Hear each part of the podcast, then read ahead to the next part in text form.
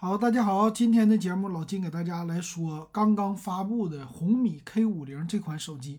今天发布了三款呢，红米 K 五零，然后 K 五零的 Pro，还有一个 K 四零 S。啊，这就 K 五零毕竟是一个中间的，咱们先说这一款吧啊。那这一款呢，这次也是首发了很多呀。啊，它这个网页这次做的特别有意思，有一点星球大战那种的感觉，好像是来自于太空。那第一个呢，就是处理器首发了天玑八幺零零，这个天玑八幺零零性能怎么样啊？再来看，它是叫五纳米的一个工艺，那八系列呢定位的应该是中端，啊，官方说了，它是一个叫 A 七八的四个大核加 A 五五的四个小核，这种架构呢非常的传统，就很类似于几年前的那种的旗舰，所以我的感觉呢，它应该是次旗舰。然后 GPU 呢，它是也升级了，在显卡方面呢，叫 G 六幺零啊，说是性能提升了百分之二十。首先来说，这个 A 七八呢，它是新的一个架构啊，这个架构呢，也并不是说超级新的。我们在去年的时候之前，我们也听过 A 七八，一般是 A 七八两个这种的大核，一般中核，但是它呢是四个 A 七八都是二点八五 G 赫兹的。所以能看出来，它定位肯定不是旗舰级的，它是一个 GP，算是中中高端次旗舰啊这样的感觉。但官方说的不是啊，专官方说叫旗舰 CPU 的架构哈，旗舰现在真不是这样，是一个大三个中啊，一个四个小，一般是这样的。然后再有呢，他说我们有一个超大的散热啊，这个一个人说。咱们的散热非常的好，再有一个可能也印证我这个处理器，呃，相对来说发热比较的多啊。但不管怎么说，还是挺好的吧。然后再有呢，高速存储，啊，内存呢用的是 LPDDR5 存储 UFS 三点一啊，这也算是一个全新的级别的了啊，也不能说特别全新，反正旗舰级的。然后从后边的话能看到，这次非常具有自己家特色的，就后边的摄像头的位置。放在了左上角，三个摄像头，一个圆形的里边的布局，这个整的挺好啊。前面的话是一个水滴，也不算水滴屏啊，它是一个中间的打打眼儿的屏幕，在正中间有一个摄像头啊，这个样子好看吗？我是不特别觉得前面好看。他说呢，我们有五项自研的技术，因为。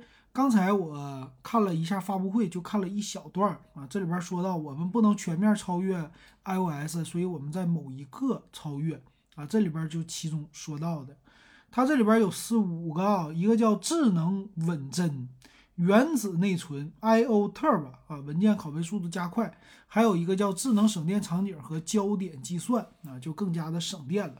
那来看这个屏幕呢，它是叫三星的二 K 屏幕。这个二 K 屏呢，一级的这些还宣称不？不宣称了。但分辨率高，这是个好事儿。三二零零乘一四四零的分辨率，PPI 达到了五百二十六啊，这个觉得就挺高的了。这块屏幕的素质呢，你要是正常拍个照啊，或者是看视频呢，干嘛的，它这个素质都会超清啊，这个清晰度会更高，这一点非常的好。P 三的一个色域。对比度超高，一百二十赫兹的刷新，这刷新也挺高。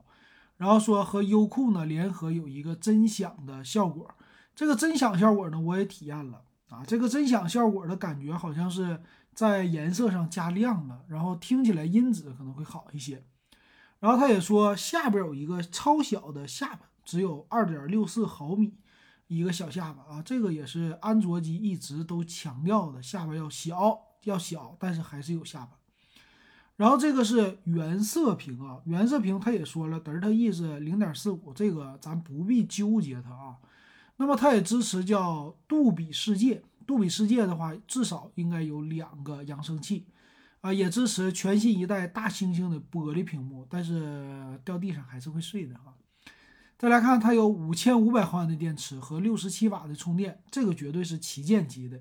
而且电池电量呢是增加了五百毫安，普通的一般都是五千毫安，它增加到五千五。说充电呢，三十分钟充百分之八十，那不到一个小时，四十多分钟就能够充满。那这个机器呢，应该不太轻吧？毕竟五千五百毫安的一个电量啊，这确实半个充电宝啊。那但是厚度呢，并没有太多的增加，厚度是八点四八毫米，还是算是比较的薄了。那毕竟这么大的一个电池嘛，啊，再有呢，说是各种充电保护了，那毕竟不是一百二十瓦，那你也不用特别的保护，是吧？我觉得 OK。但是呢，后边的摄像头我觉得就没啥意思了。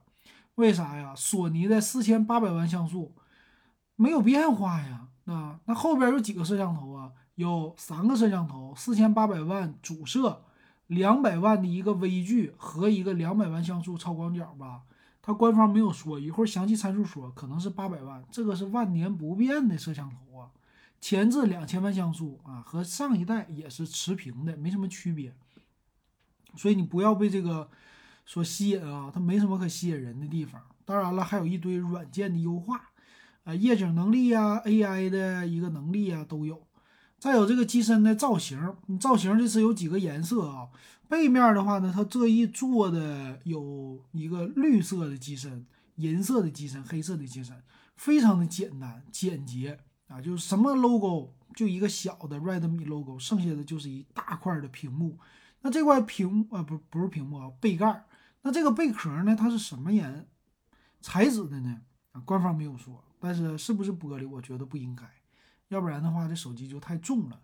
还有一个呢，它叫 Super 超级黑镜头，说是一个纯黑设计。哎，这，算了吧，啊，这只是一个为了区别和别人的一个外观啊。那支持 WiFi 六啊，蓝牙，蓝牙最新的五点三啊，这一点挺好。然后支持叫杜比立体声双扬声器，也就是说你在听歌看电影的时候，它的素质更好。X 轴的线性马达，游戏性也更加的好，还带了 NFC 的功能。这个蓝牙五点三呢，支持的耳机啊，现在越来越多了，无线耳机，它支持叫 LC 三的一个音频编码，什么意思呢？就 CD 级，你可以这么来理解，音质会比之前更好。然后也支持叫 IP 五三的防水防尘的机身，还带一个红外遥控。但是现在啊，说真的，红外遥控的场景真不太多了，我觉得剪掉问题不大。那再来看详细的参数啊，这个机身呢重量还真不重，厚度八点四八毫米的情况下，机身重量只有两百零一克，啊，这个大电池完全的 OK 啊，这两百克的机身我不觉得重啊。那插卡槽呢？它是放在了机身的底部，有一个 Type C 的接口。红外线扬声的扬声器呢是上下。那这个处理器呢？天玑八幺零零啊，这肯定是次旗舰了，这不用问了。为啥？天玑九千系列会有更高的，它要给自己留下来。那这块处理器呢？估计价格啊，跟骁龙比肯定会便宜。那内存呢？有两种，一个是八 G，一个是十二 G，存储一百二十八和二五六两种。啊，这个内存呢，速度还是挺快的，应该是内存降价了吧？屏幕呢，六点六七英寸，二 K 的屏，一百二十赫兹的高刷，挺好。摄像头呢，没什么变化，但是支持四 K 的摄像。前置呢，两千万像素，自拍呀，或者说呃拍一些视频呢，会好一点。那五千五百毫安的电池挺不错，但是这里特意说叫 MMT 工艺的单电芯，并不是双电芯的。所以六十七瓦双电芯可能就玩一百二十瓦了，是吧？但是很好啊，这个电池绝对够大了。然后再有就是全网通七点零，这版本升的也挺快啊。WiFi 六双频 WiFi，蓝牙五点三啊，这个技术挺好。所以还是有一些新东西的啊，别的东西没啥了。那我们看价格，八加一二八入门版的是两千三百九十九，八加二五六的两千五百九十九，差了两百块钱多一百二十八 G 存储。这两个对比，那你就买八加二五六了，不差那两百块钱，主要是存储更大，一百二十八 G 现在不是特别的够用了。最贵的是十二加二五六的两千七百九十九，再贵了两百块钱，多了四个 G 内存。啊，最顶配二七九九怎么看啊？我是觉得吧，它这个售价也不低啊。怎么说呢？他们家之前清仓的，注意这个词啊，它是清仓的红米的。K 四零也好，K 四零的游戏增强版，这些呢，它的性价比都是太高了。现在对比出来呢，这个机身它只有一个外观好看，相机没升级，里边的处理器做了一个升级，蓝牙的也做了升级。所以说呢，小改款、小升级，但是给普通用户看起来，它应该是一个大改款、大升级。但售价呢，却保持了和之前的 K 四零一样。但是呢，之前的 K 四零用的是骁龙处理器，你这个用的是 MTK 的天玑处理器，而且是次旗舰啊。K K 四零当时是骁龙八七零，所以说你说日常够用不够用？我觉得是完全够用。但是这个价格，哎，天玑系列大家总会觉得有那么一丢丢的不开心，所以这个售价呢，只能说还可以，勉强还可以。但你要说性价比爆棚，我不同意。不知道大家同不同意？欢迎给老金留言。咱们今天就说到这儿。